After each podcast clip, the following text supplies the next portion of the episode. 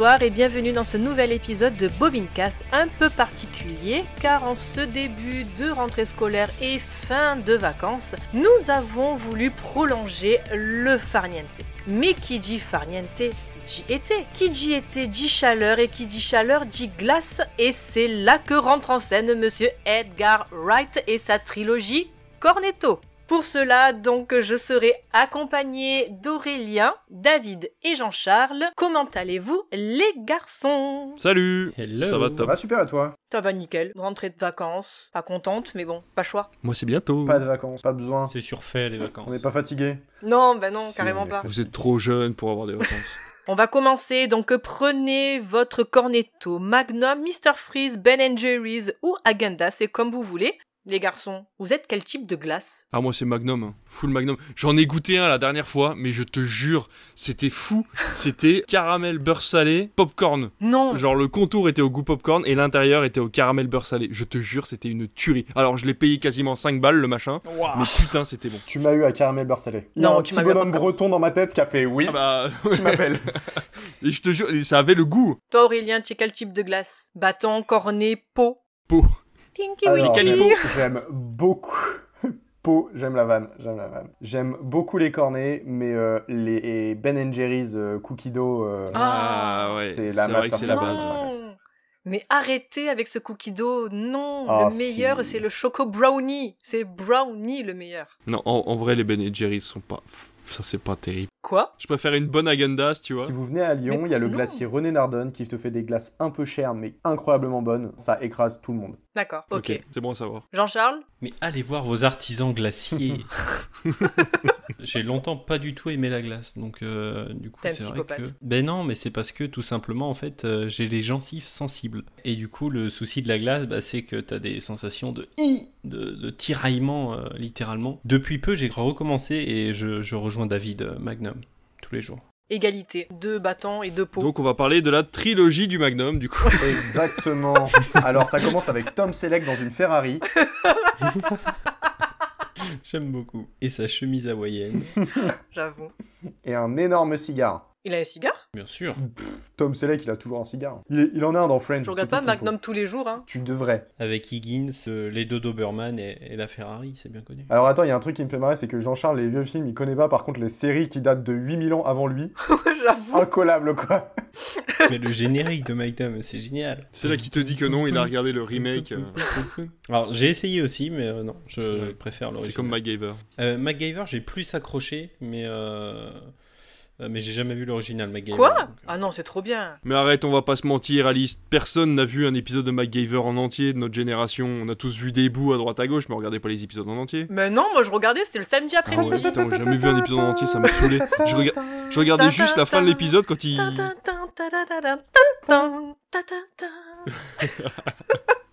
C'était trop Je regardais juste la fin de l'épisode, moi quand il, il trouvait la solution avec son truc, il prenait quatre bouts de ficelle et puis voilà, puis l'épisode était fini, moi ça m'allait très bien, j'en ai rien à foutre du scénario. Bah oui, mais ça on regardait que, que pour ça. Il Bah était oui, là, l'intérêt de, de MacGyver.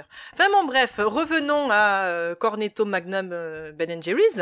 Du coup, un petit récap pour ceux qui ne connaîtraient pas la trilogie donc Cornetto, également appelée Blood and Ice Cream Trilogy. Donc c'est une trilogie de films britannico-franco-américano-japonaise. Oh la vache. Toujours plus. réalisée donc par Edgar Wright et coécrite avec Simon Pegg. Ce nom donc fait référence au personnage des trois films achetant à un moment ou à un autre des glaces Cornetto et avec la présence de sang. Ces films étant des parodies de films d'horreur ou d'action. Et on va commencer avec le pro- notre premier film qui est Shaun of the Dead.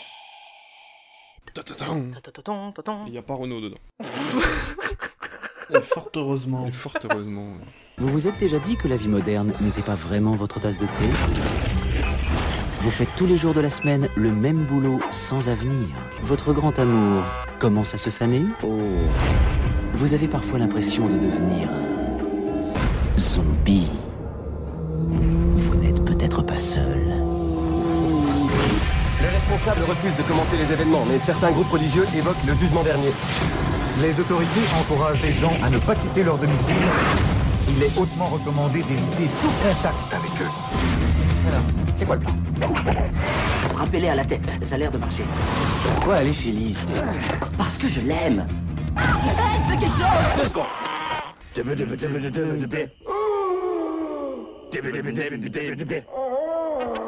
Sorti en décembre 2004, réalisé donc par Edgar Wright avec Simon Pegg, Nick Frost, Kate Ashfield et Billy Nighy Nighty Nighy. Nighy, Nighy. Tu sais ce que je suis en train de me dire? Il y a tellement d'acteurs qui reviennent tout le temps dans les trois films que j'attends juste Jean-Charles qui dise des bon, bon, bon, bon, bon.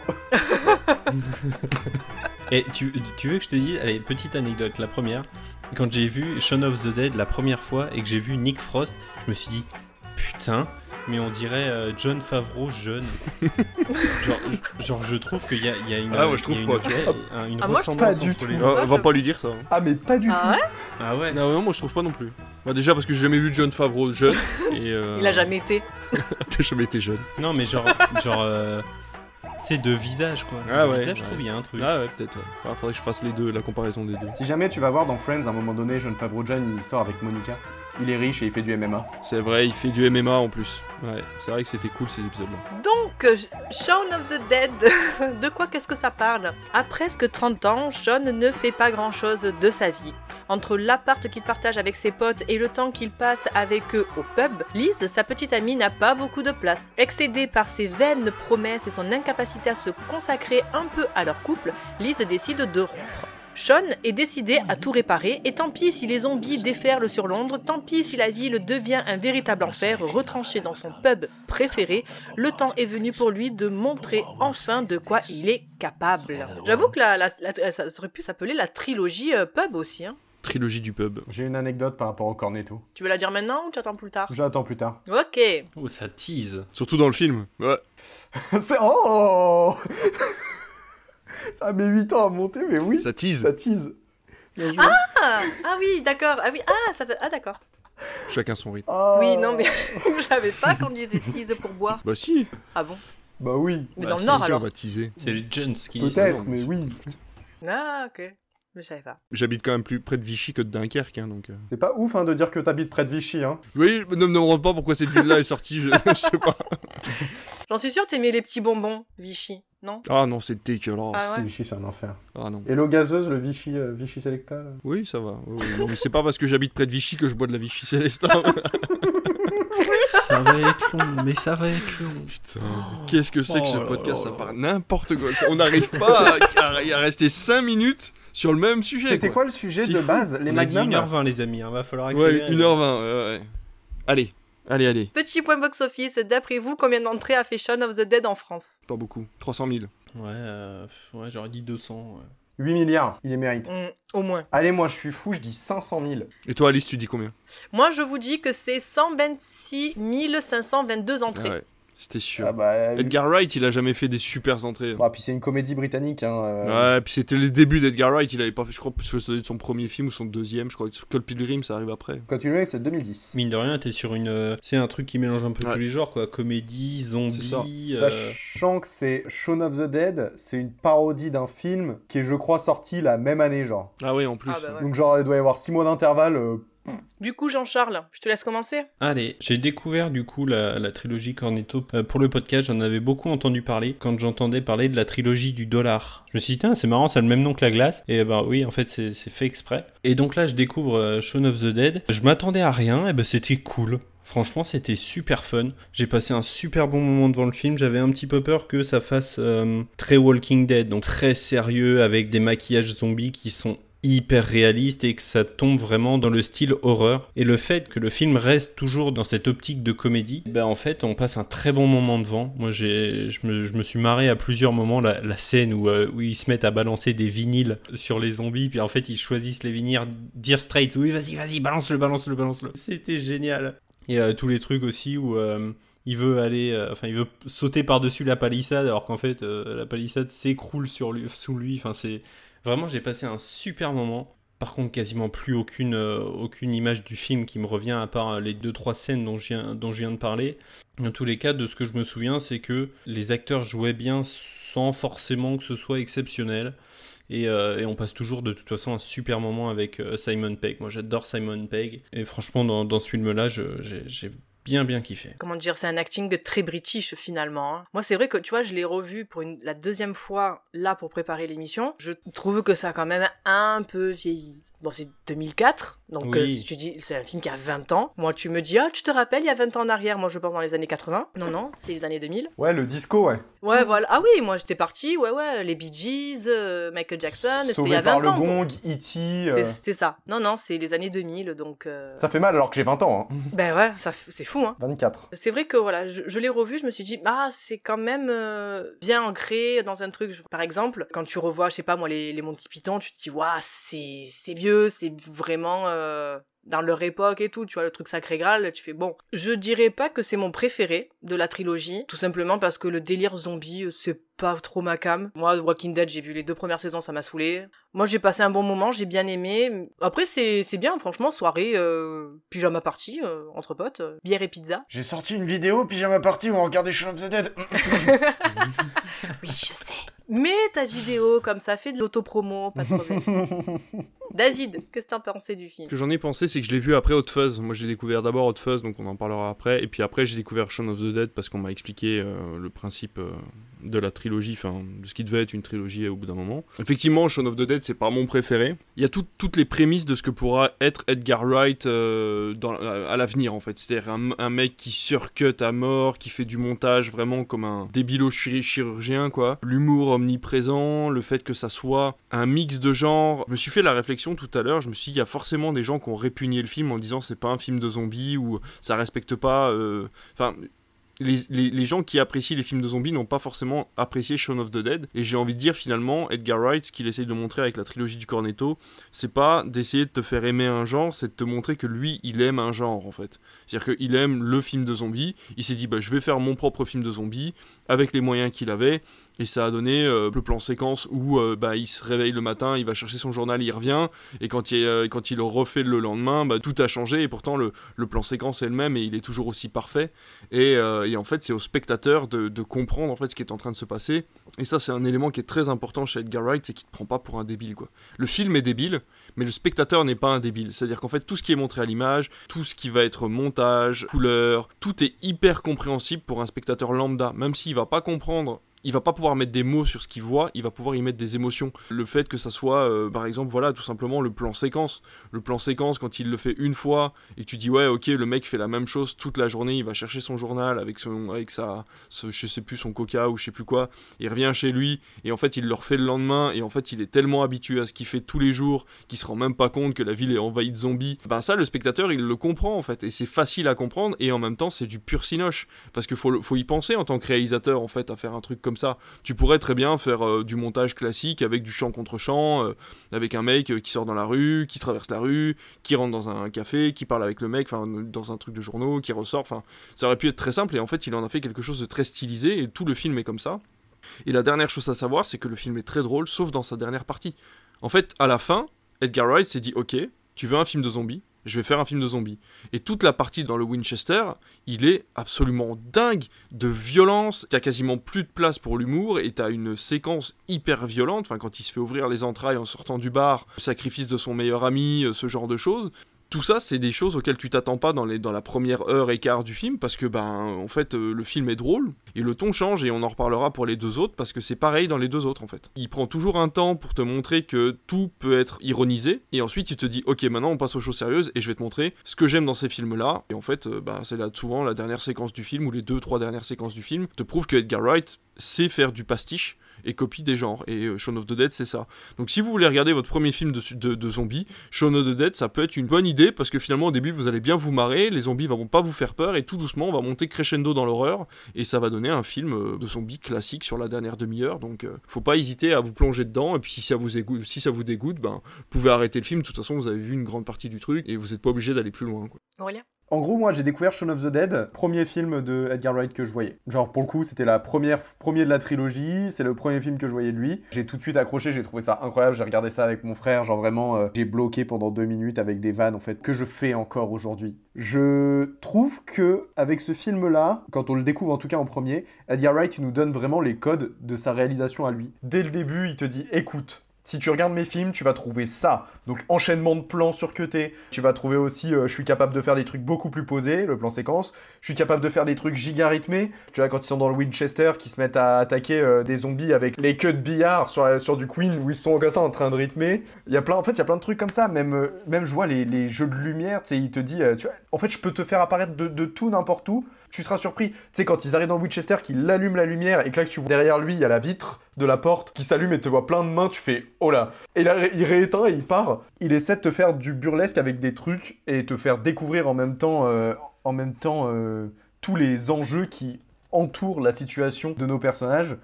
Moi, je le trouve extrêmement intéressant dans, toute sa réelle, en fait, tout au long du truc. En fait, c'est un truc que je fais souvent, un reproche que je fais souvent aux comédies, c'est que oui, c'est drôle. Venez, on pousse un peu la réelle. Venez, on va plus loin et on crée de l'humour non seulement grâce au personnage et grâce au scénario, mais en plus grâce à la manière dont, c'est réalisé. En fait, il y, a plein de petites vannes.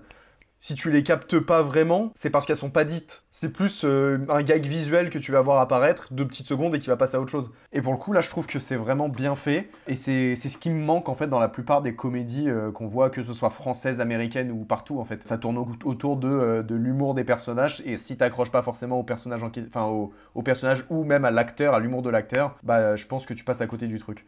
Pour la petite histoire, euh, Shaun of the Dead, c'est le premier de la trilogie Cornetto. C'est maintenant l'anecdote. La trilogie Cornetto, d'où ça vient En fait, il s'avère qu'ils ont fait le film sans avoir l'envie de faire une trilogie, ni même qu'elle soit appelée Cornetto. En fait, ils ont fait le film en incluant le cornetto rouge qu'il achète à la supérette. Et suite à ça, Edgar Wright et Simon Pegg, ils ont reçu de la part de Cornetto euh, des glaces. Et ensuite, quand ils ont fait Hot Fuzz, ils se sont dit, eh, viens, on réessaye pour voir si ça marche. Ils ont fait Hot Fuzz, ils ont mis des cornettos. En fait, euh, bah, ils ont pas reçu vraiment de trucs, mais ça, ça les a bien fait marrer de faire ce petit clin d'œil en fait entre les deux films. Et je crois c'est un jour en interview, euh, Edgar Wright, il a fait non, mais euh, j'aime bien l'idée que ce soit une trilogie avec des trucs qui ont un peu rien à voir.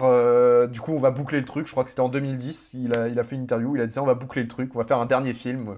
Mais du coup, à la base, ça n'avait pas du tout envie d'être une trilogie. Et c'est juste une vanne. Ils se sont juste dit, eh les gars, elles étaient vachement bonnes ces glaces, venez, on en veut plus. Donc voilà. Et pour le coup, franchement, il n'y a pas photo entre cet épisode de la trilogie des, des Cornetto ou euh, de Dead Don't Die. Franchement, en termes de film de zombies et de comédie tout court, il n'y a pas photo. Il n'y a pas photo de quel côté Plutôt du côté de Dead Don't Die ou plutôt du côté de Shaun of the Dead? Sois plus précis. Bah, Shaun of the Dead, il n'y a pas photo. Oh, il a failli faire une apoplexie. Oh là là. J'ai pas de montre. Il prend l'attention. Oui, parce qu'il faut savoir que Aurélien adore The Dead Don't Die. Non, je déteste faux. cette merde. Remboursez-moi. J'avoue que 99 centimes le Blu-ray, c'était déjà presque trop cher. Mais tu l'as acheté? Oh bah oui, oui. Bah, j'ai vu Festival de Cannes dessus, j'ai foncé. Oh là là. C'était le film d'ouverture et c'était pas bien. hein. Putain, c'est clair. Bref. Pour en revenir au plan séquence que tu disais, David, moi ce que j'ai bien aimé, c'est que juste avant, ou c'est un peu avant ou après en fait, c'est que tu vois les, les gens qui vont travailler, enfin qui sont dans le bus, qui marchent et tout, ce sont des zombies.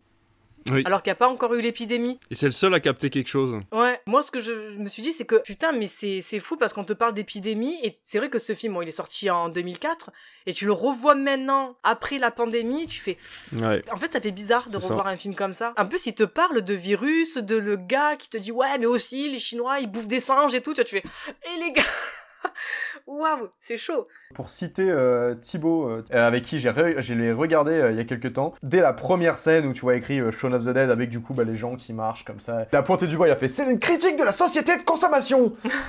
voilà. Venant de lui, c'est pas du étonnant. coup, je, je- je lui salue. Et en- bah justement, moi je trouve pas. Pas parce que je l'ai trouvé vachement intémiste. En fait, je l'ai cherché la critique. Je me suis dit forcément film de zombies, film de critique sur la consommation et tout. Et en fait non. euh, là pour le coup, Edgar Wright, il en avait rien à péter, tu vois. Il a juste trouvé une excuse, c'est cette histoire de grippe où euh, finalement bon les gens deviennent des zombies. Et alors si au début, tu sais, tu vois que tout le monde qui marche un peu en bande et tout machin. C'est surtout la première partie, ouais. Voilà, mais c'est plus pour donner une rythmique en fait au générique, mais finalement après dans le reste du film, il y a aucune critique de la société en général euh, sur la consommation et tout. Peut-être à la fin quand ils utilisent justement les zombies en disant que ça, fait de la main d'œuvre pas chère, etc. Mais voilà, tu sens qu'il est pas là pour critiquer quoi que ce soit et même dans les deux autres films en fait, euh, Edgar Wright à aucun moment il se veut justicier de la société. euh. Et pareil, si je peux ajouter un truc, je suis persuadé que l'écriture du scénario, ça s'est passé. Edgar Wright, il était dans une soirée. Il y a un de ses potes qui a demandé Eh les gars, s'il y a une invasion zombie, qu'est-ce que vous faites? Il a écouté l'histoire de tout le monde, il a dit ok maintenant je vais faire un film sur qu'est-ce que vous allez vraiment faire s'il y a une invasion de zombies. Et du coup c'est ça, c'est je suis chez moi, je vais chercher ma copine, je vais sauver ma mère de mon beau-père euh, chelou, et je vais euh, au bar en attendant que ça se tasse. Mais je, crois Ouais, que c'est ça. ça, ouais. Il y a que vraiment les survivalistes finalement qui sont genre OP et tout, ou ceux qui jouent euh, à bloc sur, aux jeux vidéo, des trucs comme ça. Mais sinon, euh, moi je tiens pas deux jours déjà, parce que flemme. Tu sais, je me mords moi-même. Ouais, non, mais c'est trop ça, vas-y, flemme. Ah non, invasion zombie, moi je meurs direct, trop la flemme. Déjà, j'ai... comment je fais? Il y a plus de wifi euh, Non. j'ai plus de drama, j'ai plus rien, non, ben non, ma vie est finie, donc... euh, Quand t'es pas fibré, ça change pas grand chose. oui, d'accord, mais bon, quand même, comment, euh, je, je fais comment? Non, il faut sortir. En plus, déjà, moi, je sors pas, j'aime pas ça. Là, il faut sortir, Ah oui, y a plus Uber Eats là. hein. affronter le monde. Quand tu vis à la campagne, tu sais pas que l'invasion zombie, elle est là depuis- pendant 8 ans au moins. Je pense que je peux survivre un moment, moi. Ouais. Ah bah oui, avec le terrain et tout, je me dis, bon, si tu deviens autosuffisant, il y a moyen que tu survives un petit peu, quoi. Moi, je suis pas du tout dans l'autosuffisance. Mon appartement, c'était mort. Moi, si jamais au bout de ma rue, il y a un petit bar, franchement, en cas d'invasion zombie, je vais me planquer là-bas en attendant que ça se passe. c'est ça. Il s'appelle le Kalachnikov. Ah, d'ailleurs, oui Encore une anecdote. Shaun of the Dead, c'est littéralement la mise en place euh, réelle de euh, le fusil de Chekhov. Anton Chekhov qui dit en gros que dans une pièce de théâtre, si tu dis dans l'acte 1 qu'il y a un fusil accroché au mur, eh ben il faut qu'il soit utile dans le 2 ou dans le troisième acte. Et là, littéralement, dans la première scène, on te dit Regarde, un fusil, et apparemment, il est toujours chargé. Et comme par hasard. Dans le troisième acte, on utilise le fusil accroché au mur. Donc c'est littéralement, au- il a pris le fusil de Chekhov au pied de la lettre et il a fait ça. C'est un film étudiant, quoi. Mais très bien fait. Bah oui, bah Evil Dead. Oui, la liste Schindler. Film dont on a parlé dans le précédent fait. podcast. Si vous êtes intéressé, euh, on est bon sur Shaun of the Dead. Yeah. Oui. Yeah. Allez, on va continuer avec notre deuxième film qui est Hot Fuse. Lieutenant Nicolas Angel, expert en close combat et poursuite plein pot. Il était tellement bon qu'ils l'ont muté. Vous dites Vous nous faites passer pour de sacrés fumistes. Les statistiques disent que Sanford est le village le plus sûr de tout le Royaume-Uni. Désormais, le grand flic. Vous avez déjà tiré avec deux flingues en plongeant par terre? Non. Vous avez déjà tiré avec un flingue en plongeant par terre? Non. Est-ce que c'est vrai qu'il y a un point très précis dans la tête que quand on tire dedans, ça explose carrément? Mais dans un village depuis toujours préservé du mal, la situation va sérieusement dégénérer. Trois personnes sont mortes en une semaine. Les accidents, ça arrive tout le temps. Pourquoi vous parlez tout de suite de meurtre? Vous vous êtes demandé pourquoi le taux de criminalité est de zéro quand le taux d'accident est de 100% Oh yeah Quand ça commence à chauffer, Voilà les super flics. on appelle les super flics. Sorti en juillet 2007, réalisé par Edgar Wright avec Bon. Simon Pegg, Bon, Nick Frost, bon, Timothy Dalton, bon. Jim Broadbent et Olivia Colman. Pour une durée de deux heures. Donc, à Londres, le policier Nicolas Angel est le meilleur de son équipe, tellement bon qu'il fait passer ses collègues pour de simples gardiens de la paix. Le chef de la brigade décide donc de le promouvoir dans le petit village de Sandford, où il ne se passe bien sûr rien du tout. Aux côtés du policier local Danny Butterman, qui rêve de devenir Mel Gibson, Nicolas règle quelques contraventions sans grand intérêt. Une série de crimes étranges va le remettre dans l'action. Petit point box-office. D'après vous, combien d'entrées a fait Hot Fuse? Il est sorti avant ou après Skull Pilgrim? Il est sorti en 2007. Donc avant, 3 ans avant. Je serais sur mes 300 000. Ouais, J'aurais dit euh, ouais, 400 000. Eh ben moi je passe au doux, je passe à 600 000. Non, non, il faut pas s'enflammer comme ça. Hein. 166 744. Ah, c'est vraiment des films qui sont devenus cultes avec le temps, hein, c'est fou. En fait, j'ai un souci, c'est que quand j'étais en troisième, mon prof d'histoire avait euh, au fond de la classe euh, trois affiches euh, des trois films. Du coup, c'est peut-être pour ça que dans ma tête, c'est des trucs euh, des masterclass. Mais moi aussi, quand j'ai vu les nombres d'entrées, je me suis dit, mais non. Enfin, tout le monde en avait parlé quoi, autour de moi. C'était le truc. C'est pas le renouveau du film zombie, mais il y avait eu quoi 28 jours plus tard C'est un truc de zombie, ça aussi, avec euh, Killian Murphy, justement. Enfin, c'était un peu la période zombie là qui, qui revenait. Enfin, justement, avec la série Walking Dead, d'ailleurs. Bah, puis avec euh, Zack Snyder qui avait fait aussi, euh, bah du coup, euh, Dawn of the Dead. C'est un problème de communication aussi. hein. S'ils ont fait passer ça en- dans les bandes annonces, par exemple, pour un film débile-débile, euh, tu vois, enfin sans grand intérêt, ils se sont dit ouais, c'est de l'humour anglais à la con. Bah du coup, tu fais tes 150 000 entrées, puis t'es content. Ils l'ont peut-être pas payé très cher non plus. hein. Bah, ce qui est fou, c'est quand même d'avoir fait une trilogie. Ouais. D'avoir Ouais, réussi mais à est-ce en que- tirer une trilogie. Quoi. Alors déjà, on n'a pas le, on n'a pas les entrées aux États-Unis et en Angleterre. On n'a pas le budget du film non plus. Si ça se trouve, le film coûte pas, enfin de ce que j'ai pu en voir, même si le film, est- j'adore ce film, mais il, est- il a pas dû coûter non plus très très cher. hein. On en reparlera pour le dernier, mais le dernier, il y a un gros, gros euh, glow-up. Donc forcément, une différence de moyens aussi, euh, je pense, entre les, entre les trois. Aurélien, vas-y. J'aime beaucoup Hot Fuzz, mais je préfère Shaun of the Dead. Ah Ouais, pour le coup, ouais, j'ai plus accroché avec Shaun of the Dead parce que euh, j'aime bien le côté euh, zombie. Et puis, bah, j'ai eu peut-être aussi ce truc de c'est le premier que j'ai découvert et du coup, j'ai peut-être une préférence. Mais euh, Hot Fuzz, je trouve qu'il va euh, plus loin dans certaines choses. Bah, déjà, on n'est pas perdu parce qu'on retrouve énormément la réalisation d'Edgar Wright et du coup, là, vraiment, il est en mode c'est vraiment mes codes, c'est moi qui fais ça. Le scénario. C'est bienvenu chez les ch'tis. De fou. Soyons honnêtes deux minutes. Si c'est un mec qu'on envoie juste dans un endroit pour s'en débarrasser. Le côté un peu secte, euh, bizarre, euh, euh, j'ai trouvé ça super, super intéressant. J'ai beaucoup aimé le fait qu'il y a plein de petits détails partout cachés dans ce film. Même des petits détails que tu vas voir, que tu vas retenir, mais que tu vas oublier petit à petit et qui vont revenir à la fin. La première fois que j'ai vu le film, la mine, quand il, il trouve toutes les armes dans la grange du gars, là, il y a une mine au milieu, mais une mine aquatique. Et je me suis dit, euh, tu sais, ils sont en mode, ah, c'est bon, elle est désactivée. J'étais en mode, ok, mais il y a une mine quand même, comment elle est arrivée là? Et en fait, on s'en fout. Au bout d'un moment, tu l'oublies parce que ça part dans tous les sens. Et au moment où tu l'as oublié, eh ben, elle pète. C'est la mine de Tchekhov. C'est. Mais tu sais, c'est juste, tu l'oublies, elle, est- elle pète, elle est juste là pour péter à ce moment-là. Le reste du, film, aucun intérêt. Pareil pour le si- le signe.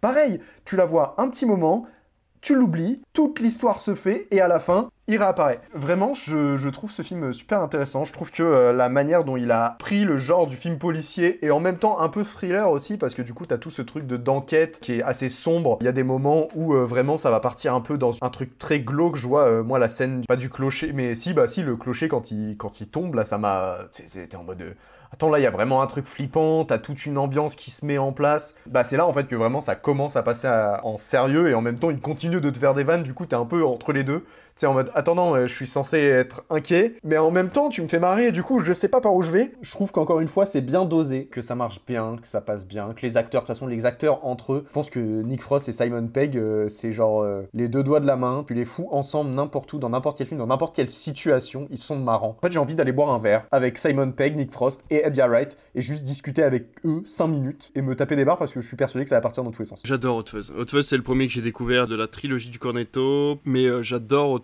Parce que, euh, comme l'a dit Aurel, en fait, il y a tout Edgar Wright en fait à l'intérieur. C'est vraiment le mec a eu carte blanche pour réaliser, monter, décorer, ambiancer son film comme il le voulait. Et il y a un véritable amour pour un genre que j'affectionnais euh, et j'affectionne encore, mais j'affectionnais énormément à ce moment-là. C'est les films d'action, quoi. Et les films d'action euh, avec euh, full tatane et tout, les Bad Boys, euh, les films avec Chuck Norris et tout. Moi j'ai grandi avec ça parce que mon père avait mes full cassettes de films avec Jet Li, avec Chuck Norris, avec tout ça. C'est vrai que du coup ça me parle beaucoup plus que Shaun of the Dead qui, moi, ne m'a pas transcendé à l'époque parce que je regardais très peu de films d'horreur, donc j'avais pas les codes, donc j'ai pas pu rire des codes qu'a utilisé Edgar Wright à l'époque. Mais j'ai pu rire des codes d'Hot Fuzz puisque je connaissais les codes du film d'action par cœur. Et effectivement, il y a un espèce de medley absolument énorme entre le polar, le houdonite, le film de secte, le film à twist aussi, parce qu'on a un twist final. Vraiment, la première fois que je l'ai vu, je m'y attendais pas, quoi. Et donc, c'est énormément de surprises, c'est énormément d'acteurs qui jouent bien, c'est énormément de barres de rire. Il y a beaucoup, beaucoup, beaucoup de détails, en fait. T'as beau regarder le film 100 fois, tu trouves toujours un truc à voir, à, à dire, à faire. Enfin, euh, la scène dans le centre commercial me tue à chaque fois quand euh, ils arrivent devant avec le mec euh, qui a l'air totalement débile, dit euh, faut qu'on y aille maintenant, faut qu'on les prenne par surprise, faut qu'on passe par la porte d'entrée parce que c'est la seule solution et tout, et qu'ils font bon bah oui, on fait comme ça du coup parce que c'est vachement bien comme plan. Et donc ils foncent là-dedans, voilà. Le fait qu'à un moment ils se prennent de la sauce tomate et du coup l'autre il est en mode non mon pote il est mort et en fait non il lui dit non t'inquiète c'est de la sauce tomate et du coup c'est plein de trucs comme ça super drôle et là alors moi ce qui m'a tué c'était à l'époque où où j'apprenais encore un peu le cinéma et euh, la scène où il passe de chez lui à Londres jusqu'à la fameuse ville euh, où en fait c'est vraiment du surcut où tout est compréhensible. Il avance, il est fatigué, il prend un train, il a une barre qui descend, il reprend un train, il a une barre qui descend encore, tac, puis il arrive euh, devant l'hôtel, enfin il y a plein plein de détails où tu dis ok, en 20 secondes de temps, le mec a réussi à te résumer peut-être une demi-journée de voyage et en même temps il n'y avait pas besoin de faire autrement quoi, c'est hyper compréhensible, c'est drôle, enfin J'adore vraiment la réalisation d'Edgar Wright. Je trouve qu'il a, euh, a une façon de moderniser un cinéma qui est normalement classique il a utilisé le code bien avant l'heure en fait des jeunes des années 2000, c'est-à-dire en fait on n'avait plus le temps de regarder un film qui prenait le temps quoi. Et donc du coup lui il l'a compris et donc il passait des séquences comme ça avec, intelligemment où il disait bon bah ok allez vas-y ça on cut, de toute façon on t'en a pas besoin, je vais t'expliquer en deux minutes ce qui s'est passé et boum surcut et voilà c'est terminé quoi. Enfin voilà c'était presque les, les, prémices, je vais, enfin j'exagère en disant ça mais c'était presque les prémices de TikTok quoi. Le, vraiment ce surcutage à, mort pour essayer de, de résumer au maximum des actions qui n'ont pas besoin d'être longues, c'est vraiment sa marque de fabrique et c'est super drôle quoi. Donc bah, euh, Tu vois, t'as un peu ces codes-là dans les vlogs euh, que tu peux voir sur YouTube. Tu vois, genre euh, quand t'as les avions, quand les, gens, tu vois, ils enchaînent ces trucs-là. Ouais. Pour le coup, c'est pas la même utilisation. Mais dans Bref, tu sais, le l'enchaînement de, trucs qu'il y a souvent en intro. Ça fait un peu le même délire, tu vois. Tu sens sûr, l'inspiration. C'est sûr qu'il a, qu'il a été chercher ça. Ouais, bien sûr. C'est sûr que Ken Kojandi, à mon avis, il a dû mater du Edgar Wright et ça se ressent de ouf dans la, dans la rythmique des dialogues et aussi, on en a pas parlé sur Shaun of the Dead, mais euh, même dans Hot Fuzz, ça y est, c'est la rythmique des dialogues. Au début de, de Shaun of the Dead, quand il termine les phrases par le mot qui est en train de dire Nick Frost à la machine et ça crée en fait un double sens. C'est hyper intelligent, quoi. C'est, vraiment très très drôle, c'est très bien fait. En VO, ça marche très bien. En VF, ils ont réussi à traduire le truc correctement quand même. Mais euh, vraiment, c'est hyper intelligent comme ça de faire des, espèces de jeux de rythmique, de dialogue, où tu vois qu'en fait, bah, encore une fois, c'est un film qui est complet, quoi. La réalisation, le montage, les dialogues, les musiques, tout fonctionne sur un rythme. Et on le verra, et son point culminant à Edgar Wright, c'est avec Baby Driver. Créer un film à la rythmique aussi calé sur sa réalisation et sur son montage, c'est quasiment c'est de la perfection. Sur la musique aussi. Ouais, c'est ça. Et c'est vraiment un point culminant dans Baby Driver. On le ressent à mort, mais on commence déjà à le sentir dans les deux, deux voire trois premiers films d'Edgar Wright. Dans Hot Fuzz, et qu'il arrive dans l'hôtel et que l'autre est en train de faire ses mots croisés et que t'as un truc d'insulte. C'est ça, exactement. Avec euh, Shaun of the Dead, l'autre qui insulte la machine, et sa meuf qui le prend pour elle. Enfin... Ouais, ouais, non, mais c'est ça, c'est exactement ça. C'est une rythmique des dialogues qui est vraiment très drôle et euh, il maîtrise ça à la perfection. Et franchement, chapeau euh, au scénariste et au dialoguiste parce que c'est vraiment vraiment top quoi. Et ça fonctionne à chaque fois au niveau de l'humour. C'est ça, c'est que les, euh, les traducteurs, je sais plus qui c'est qui en parlait. Non, par contre Nick Frost, ta voix elle est connue, ça doit Non, être, mais euh, je veux dire que les, les euh, comment dire les, les, les, les, voix françaises en fait, quand il faisait donc les, les, doublages, il devait adapter les vannes américaines et les vannes britanniques eh à nos vannes, enfin à nos vannes à nous, à notre compréhension à nous, quoi, en tant que Français. Et il disait que maintenant, ben, il y a des vannes, et ben non, maintenant c'est du texto, euh, puis ça passe pas, et ça devient moins drôle maintenant. Par exemple, je pense qu'il y aurait un peu plus d'écriture de la part des traducteurs ou de ceux qui font ce travail-là, par exemple sur des Marvel, qui ont un humour, mais qui ne fonctionne que aux États-Unis, pas chez nous, et tu mettrais des vannes que nous on comprendrait et qui sont plus adaptées, peut-être qui seraient marrants. Je dis bien marrant, mais je mets des guillemets, tu vois, mais par exemple, enfin moi j'ai jamais trouvé un Marvel marrant à part sur des euh, peut-être des trucs de situation. Je pense qu'en VO, déjà, quand tu vois les personnages de Iron Man ou euh, de, Thor, qui sont des, personnages égocentriques, tu peux tellement les tourner en autodérision. Tu le ressens chez Disney, euh, j'ai revu Aladdin là il y a pas longtemps. Ben voilà, celui, ben lui, euh, tu le ressens qui, qui double le génie, c'est lui je cherchais le nom. Ah d'accord, ok. Tu le ressens en fait dans les, dans les chansons en fait, tout simplement des années 90 où il préférait perdre du sens mais gagner en rythmique et en rime plutôt que d'avoir du texto. On, le ressent inversement, je crois que c'est dans La Reine des Neiges ou La Reine des Neiges 2, je sais plus, en tout cas un des derniers Disney, où en fait les traductions... C'est un enfer. Ouais, les traductions de chansons et de dialogues en fait sont texto, sûrement imposé par Disney, et du coup on perd toute la rythmique euh, des dialogues, parce qu'en fait il n'y a plus de rimes dans les chansons, parce que les mots sont imposés. Je crois que le dernier en date qui était vraiment cool, c'était genre euh, bah, libéré, délivré en fait de, de, la Reine des Neiges, où là il y a eu une surtraduction du coup, enfin une traduction adaptée au marketing français, mais depuis ce jour-là, si tu écoutes par exemple Encanto, j'adore Encanto, mais les chansons d'Encanto sont abominables, même si j'adore la rythmique, en fait il n'y a pas de rime dans les chansons, et c'est vraiment très désagréable à écouter. J'adore avoir des rimes dans les chansons, j'adore quand il y a une rythmique, et là il y en a plus. Et euh, c'est vrai que tu as raison là-dessus, euh, les dialogues à l'époque, dans les années 2000, on pouvait se permettre des libertés de traduction pour garder une certaine rythmique, que maintenant on a l'impression que les studios verrouillent un petit peu tout, et c'est plus trop possible, donc c'est vrai que c'est un peu dommage. J'ai deux petits exemples. En 1992, euh, il y a un film que je trouve exceptionnel qui est sorti, qui s'appelle Wayne's World. Et Wayne's World, en fait, il faut savoir qu'en France, en français, tout a été réécrit par Alain Chabat et Dominique Farrugia. Ah, en fait, parce que bah, C'est des vannes américaines, c'est des vannes en fait qui sont faits pour euh, ceux qui connaissent le Saturday Night Live. Et du coup, ça a été réadapté par eux pour que ce soit compris pour des personnes qui sont françaises et qui n'ont pas forcément cette référence. Cette différence aussi de euh, adaptation des vannes par rapport à voilà, tu la remarques dans les sitcoms énormément, que ce soit Friends ou How I Met Your Mother.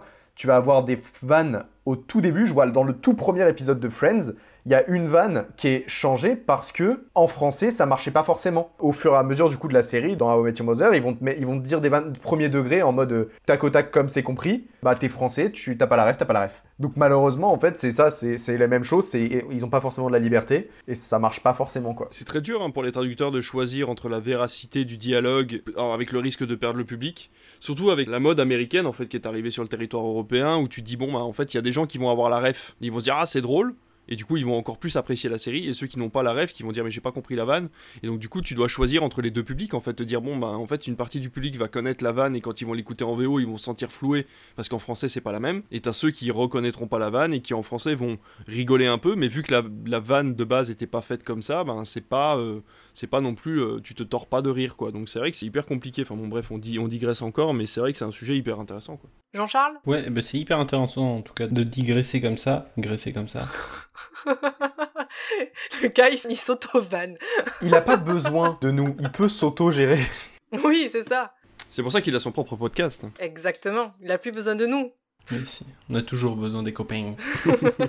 Et donc, euh, non, sinon, sur les chansons ratées, euh, franchement, je pense que vous avez pas écouté euh, la pub pour Booking.com avec Melissa McCarthy. Oh là là. Je vous assure que La Reine des Neiges 2, c'est un chef-d'œuvre. oh mon dieu mais quel...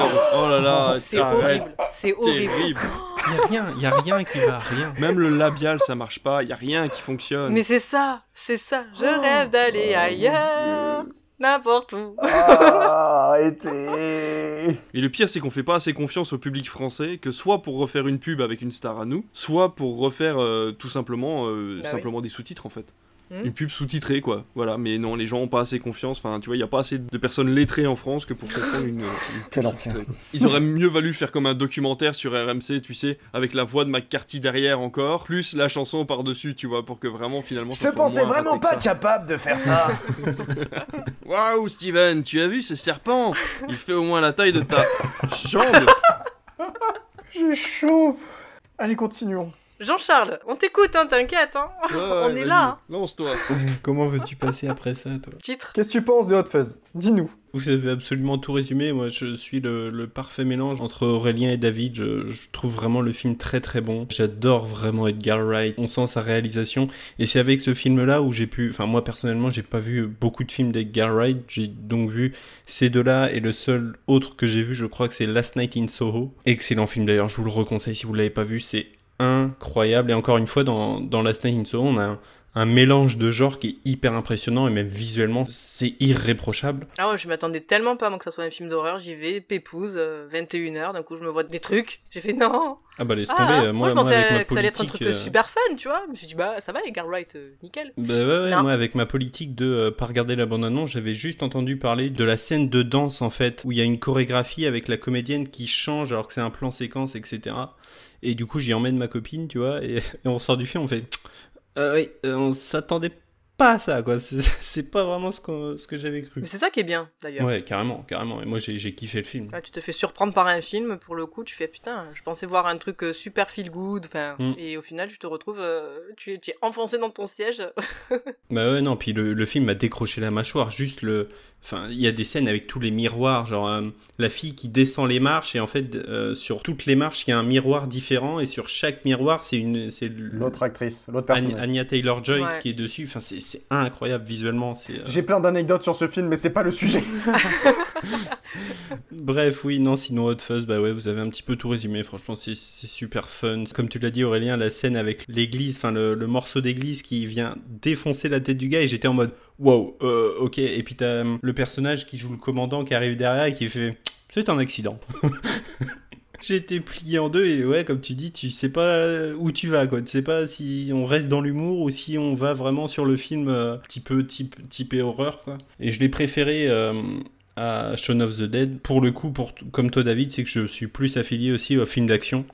Euh, j'ai j'ai grandi avec des films d'action et donc je me reconnais plus là-dedans que dans un film de zombies. Mais dans tous les cas, les, les deux films sont vraiment excellents et c'est à voir, absolument. Je vous rejoins aussi, j'ai plus aimé Hot Fuzz. Alors déjà parce qu'il y a Kenny Reeves. Ah, mais oui, c'est vrai qu'il regarde Mais Point oui. Break. Donc du coup j'ai fait Je viens de me niquer un truc là.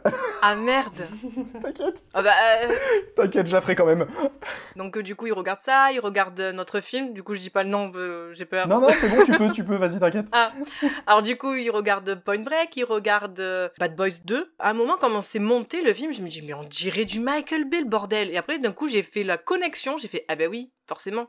Et pareil, quand Simon Pegg poursuit le- l'espèce de, de, scream, je me suis dit mais en fait c'est comme la course poursuite dans Point Break. Franchement, j'ai adoré euh, pour ce que vous avez dit, le côté action, le côté euh, thriller, policier et tout. J'ai j'ai adoré. Franchement, c'est un c'est un super mélange des trois. Et sur le coup, je me suis fait je me suis fait prendre, tu vois. Je me suis dit ah putain, mais c'est vrai, c'était ça le truc et tout. Pour le coup, je me suis dit peut-être que Edgar Wright il doit se dire putain le voisinage en fait ça fait chier. Tu vois, dans un truc comme ça, je me suis dit en vrai, je voudrais pas habiter dans cette vie-là de se dire euh, tout le monde connaît ta vie alors que toi potentiellement des voisins tu ne les connais pas en fait. Tu sais pas qui y a derrière les caméras euh, de voisinage et ça. tout. Et tu La vois, ma- ah.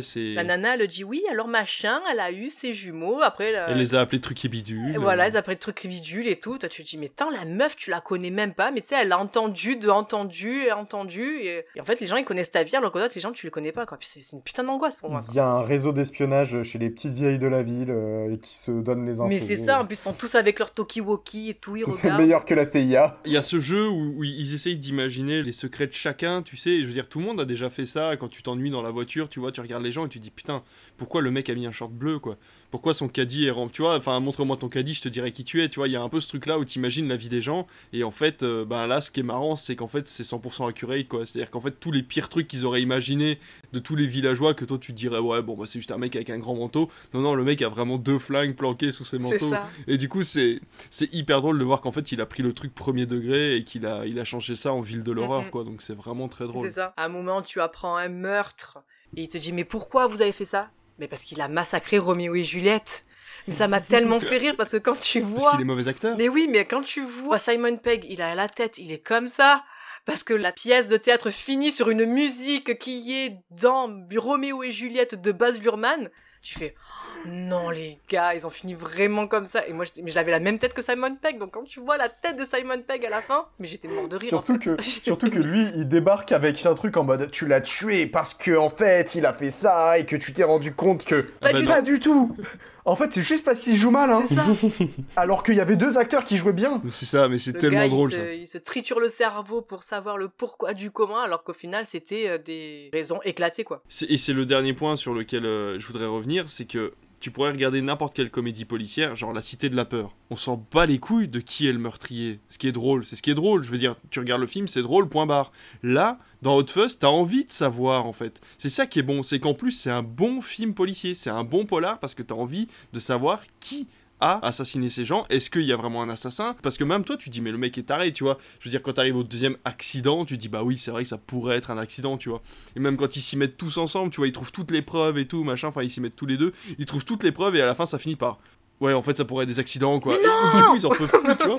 Ouais, ça. Mais du coup, c'est super drôle parce que même toi, t'as le doute et tu dis, bah en fait, vu que c'est une comédie, ça pourrait très bien finir comme ça, tu vois. Et en fait, non, il a poussé le truc jusqu'au bout. C'est un vrai polar, c'est un vrai film policier avec une vraie enquête où t'as envie de savoir qui est le meurtrier, quoi. Eh ben, on va finir cette trilogie avec notre dernier film, qui est Le dernier pub avant la fin du monde. Tan, tan, tan. Et voilà Comme les cinq mousquetaires. Les trois mousquetaires, non? On sait pas combien ils étaient en vrai. Tu sais que Les Trois Mousquetaires est une fiction, en fait, écrite par Alexandre Dumas. Il y en a même qui disent ça de la Bible aujourd'hui. Qu'elle a été écrite par Alexandre Dumas? Sois pas con, Steven, la Bible c'est de Jésus. On se décide. C'est parti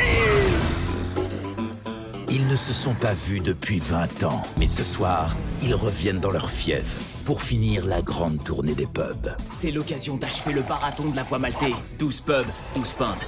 Et cette fois, ils tiendront la route jusqu'à l'étape ultime, la fin du monde. C'est bizarre, non? Rien n'a changé, mais tout a l'air différent. Je vous suggère de passer votre chemin. À votre retour, messieurs. C'est pas nous qui avons changé, c'est la ville Tu fais quoi là T'inquiète, je vais pas essayer de te sauter. Il y a un truc qu'il faut que je te dise tout de suite. Sauf si tu veux qu'on s'envoie en l'air, dans ce cas, je te le dis après. Le seul moyen de survivre à la nuit est de tenir jusqu'au dernier pub. Où sont les autres Ils se fondent dans le paysage Sorti en août 2013, réalisé par Edgar Wright avec Simon Pegg, Nick Frost, Martin Freeman, Paddy Considine, on va le dire en français, et Rosamund Pike, pour une durée de 1 heure et 50 minutes. En 1990, cinq amis célèbrent la fin de leur année lycée par une tournée très alcoolisée des 12 pubs de leur village de Newton Haven. Mais la virée tourne mal et le dernier bar n'est jamais atteint, de sorte que Gary s'en trouve très frustré. Vingt ans plus tard, il vit encore dans le souvenir de cette nuit et décide de rappeler ses ennemis pour les sortir de leur vie rangée afin de parvenir à ce qu'ils n'ont pas pu faire plus jeunes, achever leur tournée en parvenant jusqu'au fameux bar The World's End. Petit point box-office Oh, allez, il fait les 300 000 celui-là. Ouais, vas-y. Eh ben, je reste sur 600 000. C'est arrivé Parce après que j'y crois. Ouais. Normalement, euh, bah ça, ouais, moi ça du coup je reste à 400 000 parce que Ouais, on est sur, euh, sur un film un peu plus récent donc euh, ouais, ouais. Ouais, de ouf, de ouf. on, est- on va tous être déçus. T'es un peu attendu quand même. C'est pour ça que ça a fait que 123 303. Oh putain, mais sérieux. Putain, t'es pas vrai. Mais arrêtez d'aller voir des trucs pétés au ciné et aller voir des bonnes comédies comme on Ça, aime. ils sont vraiment tous des avec cons. des bons acteurs. Je suis sûr que c'était euh, l'année où est sorti euh, Qu'est-ce qu'on a fait au bon Dieu là et les gens sont tous allés voir ça alors que c'était même pas drôle. Alors attends, nous allons demander à monsieur euh, Google. Il est sorti, oh putain, 2014. Ah. Bon, il y avait sûrement une autre comédie à la con. Et bah j'étais en troisième. J'étais où moi? Il pense pas, il pense pas, il pense 2014. Putain, j'étais déjà projectionniste à Moulin, dis pas. donc. Voilà, je passais mon brevet, il pensait pas. Ça veut dire quoi? Parce qu'on est trop vieux, c'est ça? Non, c'est juste pour, votre pour votre bien-être. Ouais. Non mais je suis vieux, je suis vieux, hein. De toute façon, dans 4 jours j'ai 35 ans. Quoi? Tu les fais pas du tout. C'est vrai? C'est un con, c'est... Je le pense. Qu'est-ce qu'on fait On attend quoi là en fait? Ben non, je sais pas, il t'a fait un compliment, mais c'est pas grave. euh. Ouais, je... je t'ai dit... J'ai pas entendu en fait, c'est pas- pour ça. Ah bah je t'ai dit Non, mais c'est pour pas ça. du tout, et je le pense. Ah, je l'ai fait pas du tout. Ah, c'est gentil. Non, pardon, mais c'est que du coup en fait ça a coupé j'ai pas entendu ce que tu as dit donc je, je ne me suis pas senti concerné. C'est pas très grave, gentil, c'est merci. pas beaucoup. grave, je t'en veux pas. C'est la caméra qui fait ça, mais c'est gentil. Quand tu me verras là, tu vas dire ah putain, je sors boire une bière avec un vieux. Non, je penserai jamais ça. Non, c'est gentil. Il est adorable. Du coup, David, Pour commencer le truc, j'ai un rapport très particulier avec euh, le dernier pub avant la fin du monde parce que, comme beaucoup de fans, je l'attendais énormément. C'était le point de conclusion, ça avait été annoncé comme tel par Edgar Wright. Et en fait, il est arrivé avec un film qui était déjà pas du tout budgétisé pareil. On sentait vraiment qu'il y avait un effort. Enfin, c'est pas un effort. On sentait qu'il avait plus de budget, donc il pouvait se permettre plus de choses. Donc on sentait vraiment que c'était pas filmé pareil, etc. Deuxième chose, Simon Pegg n'est pas plus intelligent de la bande. bah c'est bien, moi je Et trouve. ça, ça fait vraiment bizarre. En fait, oui, alors, oui, c'est bien et c'est pas bien. C'est-à-dire qu'à partir du moment où tu fais une trilogie, normalement, il y a des choses qui doivent revenir. Comme par exemple le fait que, euh, ben, euh, du coup, euh, Nick Frost soit un peu le débile de la bande, Simon Pegg soit un peu le mec, tu vois. Mais là, il a voulu conclure, il s'est dit, bon, bah, pour conclure, on va et inverser les rôles, on va prouver que Nick Frost peut être le mec intelligent et que euh, Simon peut être le mec un peu débile. Au final, ça passe, mais c'est vrai que sur le premier visionnage, moi j'ai eu énormément de mal avec le dernier pub avant la fin du monde parce que il cassait pas mal de codes des deux premiers, notamment au niveau de l'humour, au niveau du sujet. Autant je trouve que le, on se détachait un peu des sujets principaux dans Shaun of the Dead et Hot Fuzz, c'est-à-dire que c'est une attaque zombie, même si c'est tous un peu des mecs un peu pétés, il y a rien de bien grave. Dans Hot Fuzz, c'est pareil, ils sont tous à peu près doués, hormis un ou deux débiles, mais il y a rien de bien grave. Là, on parle d'alcoolisme, on parle euh, d'enfermement dans les villages euh, anglais, on parle de quelque chose qui est assez euh, ancré dans une société. Et moi, venant de Belgique, c'est vrai qu'il y a un peu le même souci, c'est-à-dire que dans les petites villes, le- là où il y a plein de cafés, il y a plein de bars, souvent les villageois s'enferment un peu là-dedans, ils s'enferment dans l'alcoolisme. Et c'est quelque chose que j'ai eu beaucoup de mal à en rire, en fait, de ce côté un peu, vas-y, on boit autant qu'on peut jusqu'à ce qu'on vomisse. L'époque où je l'ai vu la première fois, c'était pas mon kiff. Donc voilà, le premier visionnage a vraiment été compliqué, surtout que je l'ai vu au cinéma. Le côté en plus invasion alien, je m'y attendais pas du tout. Voilà, c'était vraiment, il y avait plein plein de thématiques sur lesquelles j'ai été un peu bousculé. J'ai pas forcément apprécié ma première euh, séance, mais quand je l'ai revu euh, plus tard euh, en DVD, j'ai pris le temps d'analyser la situation, j'ai pris le temps d'analyser la réalisation, le montage, etc. Et il s'avère que même si c'est pas mon préféré, ça reste quand même le plus abouti. C'est vraiment un très très très beau travail de la part d'Edgar Wright qui essaye d'exprimer un maximum de choses. On sent qu'il a des choses à, à dire en fait avec ce film là qui vont plus loin que simplement le pastiche de genre. Voilà, donc j'ai trouvé ça vraiment très chouette, c'est un très beau film. Les deux premiers sont très bons, celui-là est très beau. C'est pas mon favori, j'ai assez peu de choses à dire parce que malheureusement j'ai pas eu le temps de le revoir pour le podcast donc ça remonte à un peu loin. C'est bête mais pour commencer, j'hésite entre Hot Fuzz et le dernier pub parce que je trouve que le dernier pub reste quand même assez accessible au niveau de son humour. Il est, il est axé un peu plus humour américain qu'anglais. Et donc on a, je trouve, un humour plus accessible pour le, public en général que les deux premiers qui sont vraiment axés humour anglais et qui sont peut-être un peu moins accessibles euh, pour les gens qui n'ont pas l'habitude de regarder du Monty Python ou de lire H2G2, le guide du voyageur galactique. Fais un lien avec moi, fais un lien avec moi, s'il te plaît, deux minutes, fais un lien avec moi. J'ai une anecdote. Oui, Aurélien. Le guide du voyageur galactique, tu parles du livre écrit par Douglas Adams, qui est le premier tome de la trilogie en cinq volumes. Eh bien, il faut savoir que le titre du film en français, le, le dernier pub avant la fin du monde, et ben en fait c'est une référence au titre français du deuxième livre de cette trilogie qui s'appelle Le dernier restaurant avant la fin du monde. Voilà. C'est ça. C'est tout. Un gosse à Noël. J'étais en mode c'est bon, faut que je fasse le lien là, c'est mon moment. Ah, il est au taquet. Hein. Il est au taquet. mon moment, il fallait que je fasse le lien. Du coup, vas-y, enchaîne. Eh bien, moi, pour le coup, c'est mon préféré. Ah. J'adore le dernier pub avant, la fin du monde. C'est vraiment ah celui que je préfère dans toute la trilogie. Je peux le regarder en boucle Genre vraiment, je le trouve incroyable et en fait, à chaque fois que je le revois, je me rends compte de petits trucs que j'avais pas vus. En fait, tu vois, ce qu'on disait pour Hot Fuzz et Shaun of the Dead, bah en fait, là, ça me le fait constamment sur le dernier pub. Je le trouve extraordinaire. Par exemple, là, à mon visionnage, j'ai découvert un truc. Ce film, c'est une quête du Graal. Parce que, bah, il y a Gary King, le roi, et derrière, il y a son pote qui s'appelle Knightley, qui est littéralement un chevalier. Et en fait, il y a plein de petits trucs comme ça. Non seulement dans les noms de famille des persos, t'as des petits liens par rapport à la quête arthurienne et tout, la quête du Graal. Et du coup, même à la toute fin, quand il arrive euh, à la fin du monde, tu vois vraiment la bière posée. C'est le dernier récipient avec... Euh, et vraiment, tu sais, t'as tout ce truc-là. Et je me suis dit, mais attends, c'est fou quand même. J'avais pas fait le lien la première fois. Genre, je trouve ça extraordinaire. Pour le coup, je suis tout à fait d'accord aussi avec le sous-propos qui est introduit de base de l'alcoolisme, la perte de perspective après le lycée. Genre, euh, t'es un peu laissé à toi-même, t'as fini tes études, maintenant, débrouille-toi. Et là où il y en a qui s'en sortent plus ou moins grâce à, euh, bah, il y a, son père qui l'a embauché dans la vente de voitures, il y a euh, l'autre qui devient vendeur immobilier et qui est divorcé, qui se tape la petite jeune. En fait, tous arrivent à s'en sortir plus ou moins, et t'as aussi des gens du coup qui arrivent pas à s'en sortir et qui tombent dans des routines, dans l'alcool, dans, dans, plein de choses. Mais autre que dans l'alcool, c'est même de la dépression, il en arrive au suicide en fait, hein, donc... Euh, ouais, c'est de la dépression. En fait, il a jamais, jamais sorti de ça, mais je crois que, alors si je me souviens bien dans le film, le doute est permis de croire, en tout cas au début, que euh, lui est dans son délire de jeune qui reste méga cool alors que les autres ont l'air de se faire comme un peu chier dans leur vie. Et en fait au début tu te dis toi en tant que spectateur en fait c'est lui qui a raison de les sortir un petit peu de ce quotidien là qui a l'air de les faire chier. Et en fait tu te rends compte que finalement il retourne la situation en mode bah non non finalement euh, il y a quand même du bon et du mauvais dans les deux, mais principalement du mauvais chez, euh, Simon Pegg. Pour le coup, le film prend le contre-pied de Shaun of the Dead. Là où Shaun, il en avait marre de sa routine quotidienne où il faisait toujours la même chose et tout, il était enfermé dans sa boucle. Là, on te dit que, eh ben tiens, t'as un personnage qui va venir sortir les gens de leur boucle quotidienne et de leur routine. Et on te dit, ouais, mais euh, il y a des moments, c'est pas mal la routine en fait. Genre, je veux dire, euh, moi, ma vie, je... elle est très bien et tout. franchement, je vis bien, j'ai une femme, j'ai des enfants, tout ça. Et donc euh, ça, je trouve ça vraiment sympa, du coup, non seulement ce sous-propos, enfin ce, propos euh, de, fond, et derrière, encore une fois, bah, la réalisation, euh, toujours, toujours rien à dire, pareil, le même enchaînement de plein de choses qui se font, qui te font avancer l'histoire. Moi, le truc, vraiment, l'enchaînement de une bière, deux bières, trois bières, quatre bières, un verre d'eau à chaque fois, il me tue de rire, vraiment. La Starbuckisation, du coup, aussi des pubs, même, bah, même en fait de tous les commerces, des petits commerces. Bah, en fait, on en prend un, on achète tous les autres et on les rend tous pareils. Ça, je trouve ça super intéressant. En fait, ce film a plein de propos différents de fond. Et devant, pour te cacher ça, on va dire, ils te mettent un clown. C'est genre qui va, euh, alors qu'il a, il a 30 piches passées, il, marche avec ses potes et il va aller sonner euh, à la baraque du gars qui est là en partant, pour partir en courant. En fait, il y a plein de petits trucs comme ça. Il va boire sa bière quasiment cul sec et il va passer à autre chose. C'est ça, c'est vraiment le syndrome de Peter Pan. Le gars qui est resté bloqué à l'adolescence pendant que les autres ont, grandi quoi. Moi j'ai eu cette impression de d'après Breakfast Club, un peu comme s'il avait voulu faire une suite à Breakfast Club, tu vois.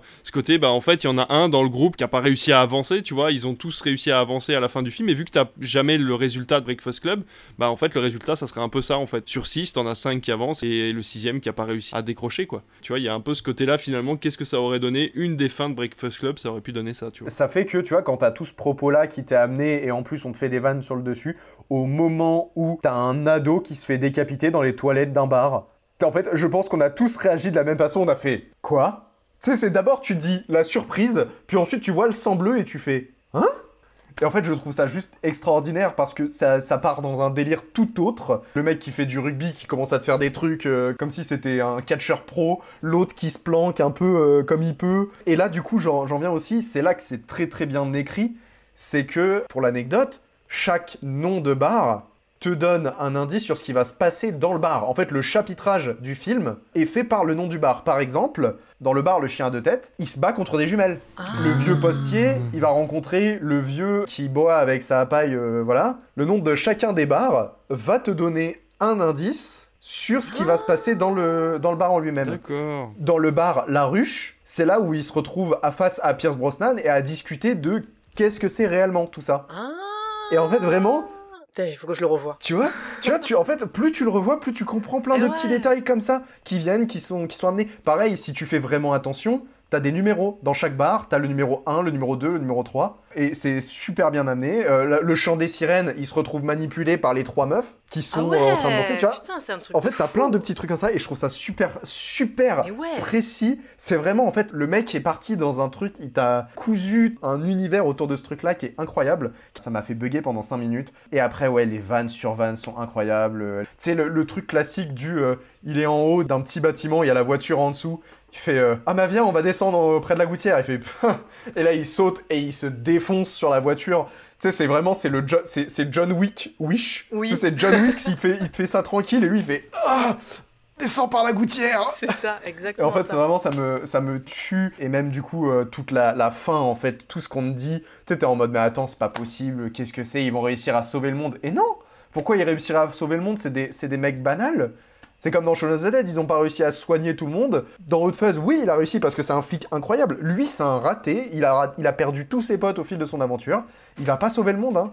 Donc voilà, franchement, euh, je pense que euh, le dernier pub avant la fin du monde, c'est pour moi une masterclass. Le fait qu'il y ait euh, un meilleur budget, ça apporte le côté blockbuster plus poussé, et du coup peut-être aussi le scénario qui a été plus développé. C'est la bonne apogée de tout ce qu'il a fait avant. Tu vois, c'est petit à petit. On commence avec un film tranquille qui part d'une idée entre potes, euh, puis on développe, et là on part sur un truc de ok les gars, on part dans des délires pas possibles euh, pour, euh, pour le dernier, pour histoire de boucler la boucle.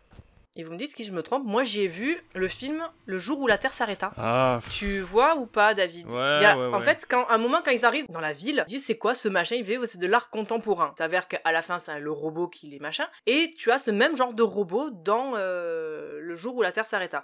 C'est pas un film que je conseille, même s'il y a Kenny Reeves dedans. Parce que pff, non, c'est pas bon du tout. C'est pas que Kenny Reeves est mauvais, c'est l'histoire qui est bidon. Mais il y a ce truc en plus de cloner les personnages parce qu'en fait, bon, spoiler, Kenny Reeves meurt en fait au début du film et il est cloné pour après amener la façon de penser comme dans le dernier pub. Et je me suis dit, ah putain, il a peut-être dû s'inspirer de ce film en fait. La phrase qu'il dit dans le premier bar, au moment où il arrive, fait On va vous prendre quatre bonnes bières, euh, qu'est-ce que vous nous conseillez, euh, machin, euh, plutôt celle-là, est-ce qu'elle vous reste sur la là Et genre, plus tard, genre euh, cinq bars plus tard, ils arrivent, il y a le mec qui fait Ah, vous êtes de retour, et il ressort le même discours. Genre, Ouais. Mais j'ai déjà entendu ça Et pareil, le coup des, des bars qui sont euh, copiés-collés, le premier, bon, tu vois, ok. Et tu vois le deuxième, et je fais, bah, ils ont pas changé de bar, ils sont dans le même en fait. Tu vois Sur le coup, je- tu sais, j'ai eu un bug. Ils ont eu la flemme pour les décors, du coup. Ouais, mais c'est ça, je me suis dit exactement ça. Je me fais putain, merde, il y a, y a un problème, il me faut raccord, tu vois, un truc comme ça. Après, j'ai fait Ah, d'accord, ok, tu parles du. Ok, j'ai compris la vanne, j'ai compris le thème. Ok, c'est bon. Même si vous me l'avez plus ou moins dit, lequel vous avez préféré de la trilogie? David J'étais parti sur Hot Fuzz, mais du coup, vous m'avez tellement survendu le dernier pub que je me demande si euh, je vais peut-être pas partir sur le dernier pub quand même, tu vois. Mais euh, non, parce que j'ai- les souvenirs sont trop loin, je vais rester sur Hot Fuzz. Jean-Charles En hot fuzz. Aurélien Ah bah, le dernier pub, le de tous les jours, 100%, chaque fois, euh, à toutes les occasions possibles. Ok. Non, moi je vais rester sur Hot Fuzz. Parce que Kenny Reeves. Ah. hein, faut- Bah Oh là. oui, bah oui, bah il avait qu'à être dans le 3. Et j'aurais dit le 3. C'est de l'anti-jeu presque. Oui, mais c'est le jeu. Bah du coup, est-ce qu'on a fini avec l'émission? Mais bien sûr que non Parce qu'on va passer à la chronique d'Aurélien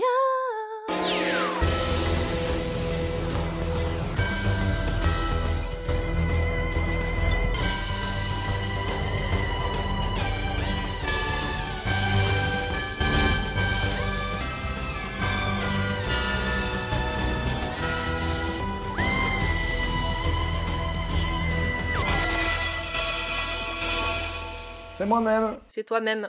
C'est toi. Il est temps de parler de la trilogie Cornetto. Ah, c'est pas ce qu'on a fait non, je crois pas, non. Dans la trilogie Cornetto, on a vu énormément de monde, beaucoup d'acteurs. Souvent, c'est les acteurs que vous voyez et vous dites Attendez, mais lui, je l'ai déjà vu quelque part. Et vous n'arrivez pas forcément à faire le lien. Donc, moi, je vous propose, c'est d'essayer de faire des liens. Donc, je vais vous faire une description plutôt assez vague d'un personnage connu.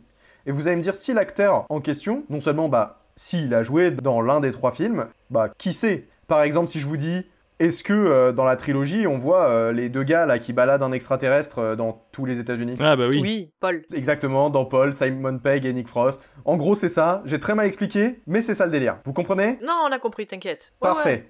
Bah du coup, je vais faire tout de suite euh, celle qui a été un peu euh, volée. Est-ce qu'il y a le mec qui voit des chiffres verts euh, bizarres et qui tabasse des gens de- euh, parce qu'ils ont buté son chien dans l'un des trois films? Oui. Euh... Attends, attends, il hésite. Euh, oui, Kenny Reeves n'a pas joué, mais il apparaît furtivement dans la DVD Tech de Nick Frost dans Hot Fuzz.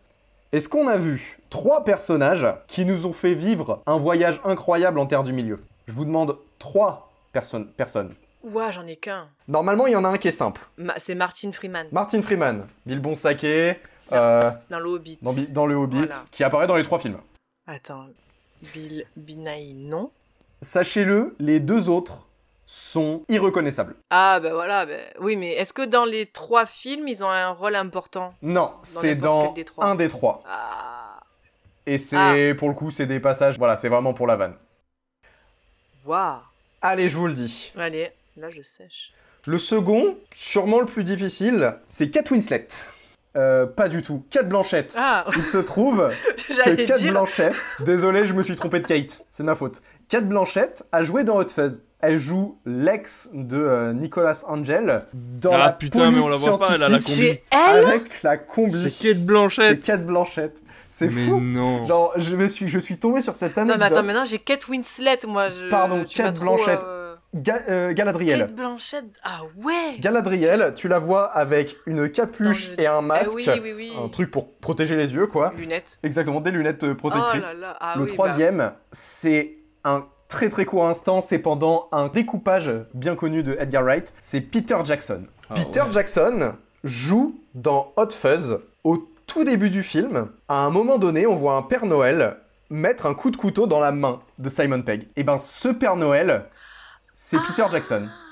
Oh putain, c'est fou. Toi, tu nous demandes Ouais. de trouver des gens qui sont grimés, tu ne vois même pas leur tête. Ouais, je me suis dit que j'allais vous faire galérer pour une fois, hein. Eh, Ouais, t'as bien fait. Si seulement on connaissait euh, une émission euh, qui nous permettait de reconnaître des références euh, à travers le cinéma tout au long de l'année et à travers les âges, ça serait quand même vachement pratique. Ah là là. Continuons. Euh, Est-ce qu'on a vu le premier Docteur, mais dans la deuxième version du premier Docteur?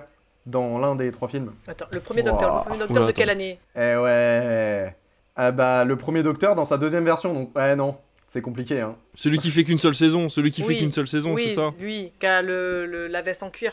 Alors, Toujours. alors...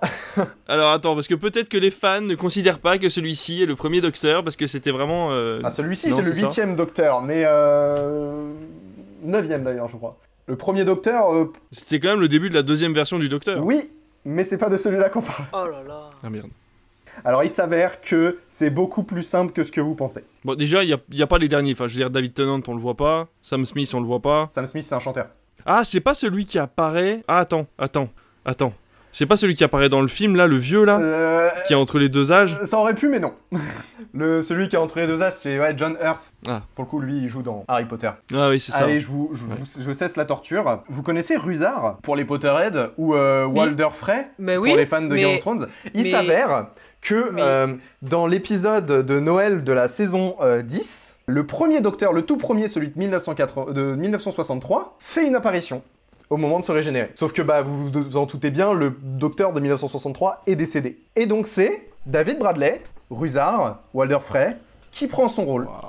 Mais en plus, j'attendais que tu me dises est-ce que vous avez vu un personnage de Harry Potter? Moi, j'attendais Harry Potter. Bah non, on en a parlé. Mais du coup, il est dans la trilogie? Il est dans le Mais 2 oui, et le c'est 3. ce... Mais oui Dans Hot Mais Fuzz oui, et avec sa paille. dans Ah. le dernier pub. Dans le dernier pub av- avant la fin du monde, c'est le, le vieux un peu fou qui boit avec une paille. euh, Dans le 2, c'est celui qui a toute la... tout l'arsenal dans sa grange. Et du coup, celui qui parle bizarrement mais qui a, euh, qui a la, mine, euh, la mine aquatique dans sa grange, euh, c'est lui. Euh, évidemment, euh, donc là, c'était juste histoire de placer euh, Doctor Who hein, et de vous embêter avec Doctor Who. Si jamais, j'aurais pu vous dire aussi que Nick Frost, par exemple, lui, il a joué le Père Noël dans Doctor Who. Et enfin, pour terminer, un truc un peu plus, un peu plus léger. Est-ce qu'on a vu deux James Bond? Oui. Ah oui Oui, oui Bien sûr. Mais oui Timothy Dalton et Pierce Brosnan. Exactement, voilà, je voulais finir sur une touche un peu légère après vous avoir, vous avoir fait galérer pendant cette, euh, pendant cette petite rentrée qui fait plaisir. Ouais, on finit en beauté là, on finit en beauté. Mais sinon, euh, si jamais, il y a la plupart des acteurs britanniques présents dans ces films jouent dans plein de choses. Exemple, euh, le chef de la police dans Hot Fuzz, le père de Nick Frost, il joue dans Harry Potter, il joue euh, Horace Slughorn, entre autres. Je peux le voir dans n'importe quel film, pour moi ça restera le mec au canapé. Horace Slughorn.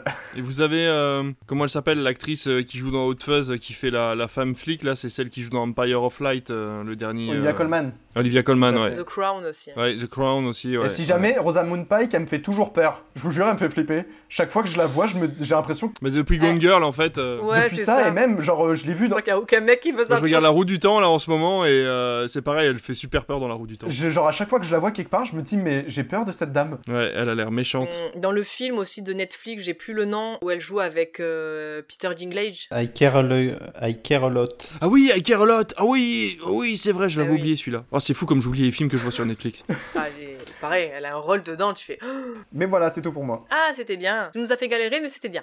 Oui. C'était bien. Mm, mm, mm. C'est vrai qu'il était, euh, Ouais. était bien celui-là. Il était corsé. Bill Nighy, tu le vois de partout lui aussi. Oui. La première fois que je l'ai vu, c'était dans Underworld. Je peux vous conseiller d'ailleurs un clip dans lequel il joue. Vas-y, vas-y, vas-y. Un clip de Florence and the Machine qui s'appelle Free et où il joue euh, sa conscience à elle. Donc du coup, il est toujours à côté comme ça et il fait du Bill Nighy, c'est-à-dire qu'il bouge pas et il reste hyper stoïque. Et vraiment, c'est top. Enfin, j'adore cette chanson et en plus le clip est drôle- super drôle. Et oui, euh, Bill Nighy, il joue dans Harry Potter, il joue euh, Rufus Scrimgeour, le ministre de la magie, dans le 5-6, et je crois qu'il crève dans le 7. Alors là. Putain, ça balance du spoil, a plus savoir qu'en foutre. Désolé, c'est la 15e seconde. Le ministre est tombé. Alors je préviens, si vous faites une émission sur les films Harry Potter, je suis pas là. Non, moi non plus. Je le ferai seul.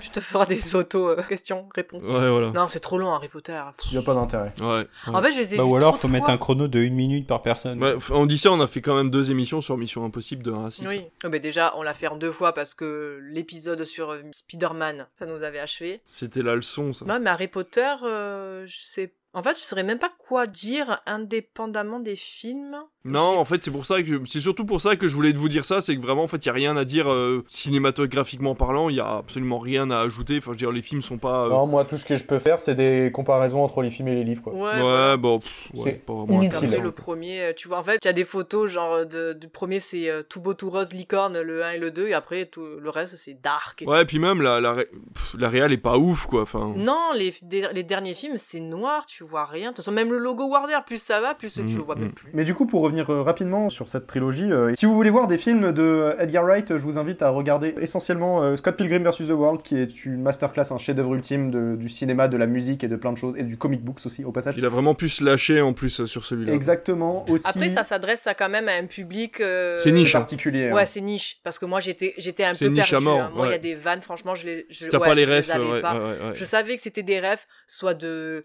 de, comics ou de jeux vidéo, des trucs comme ça. Et je les avais pas. J'ai fait bon, allez, vas-y, euh, enchaîne. Donc ça va parce que si tu les as pas, ça ne, ça tarde pas dessus. Donc c'est pas grave. Mais c'est vrai que tu loupes euh, beaucoup de trucs et c'est un peu dommage en fait. Mais le film en lui-même. hein, Mais heureusement pour lui, il y a beaucoup de références qui sont passées dans la pop culture depuis. Donc il y a beaucoup de monde qui peuvent regarder maintenant Skull Pilgrim et avoir beaucoup plus de références qu'à l'époque où il est sorti, où il était vachement plus niche et plus axé euh, geek dans sa chambre. Donc euh, ça peut se regarder un peu plus maintenant, mais il faut avouer qu'il y a quand même beaucoup beaucoup de rêves que tu peux pas comprendre si t'as pas grandi dans le monde du comics et du jeu vidéo. Quoi. Il a aussi fait du coup, on le répète, hein, Baby Driver, Last Night in Soho, qui sont incroyables. Et euh, dernièrement, il a fait un documentaire sur euh, les Sparks, la bande son de Annette. Ah, c'est Voilà. vrai que c'est lui qui a fait ça. ouais. Et il faut savoir qu'il est aussi un scénariste qui est présent sur beaucoup de films. Je pense par exemple à, on en a parlé il y a quelques temps, Tintin, film de Steven Spielberg où il a été scénariste. Euh, mais aussi, je crois qu'il est très très ami euh, avec euh, Quentin Tarantino et je me demande s'il a pas travaillé sur un de ses derniers films. Mais dans tous les cas, il est super pote avec lui. Et euh, si jamais vous cherchez sur internet, il y a une photo de Edgar Wright en train de manger avec Quentin Tarantino sous une affiche Pulp Fiction. C'est tout pour moi. Perfect. Eh ben écoutez, c'est sur ces mots que nous allons clore l'émission. Merci les garçons pour votre présence et d'avoir fait vivre cette émission. Nous on se retrouve dans ben, quelques temps pour vous parler encore et toujours plus de films. Si si le podcast vous a plu, n'hésitez pas à le noter sur Apple Podcast, Spotify ou Podcast Addict en laissant un joli commentaire. Partagez un maximum si vous l'avez apprécié. Bisous et bonne soirée. Bonne soirée. Salut. Bonne soirée, voyez les films. Ciao.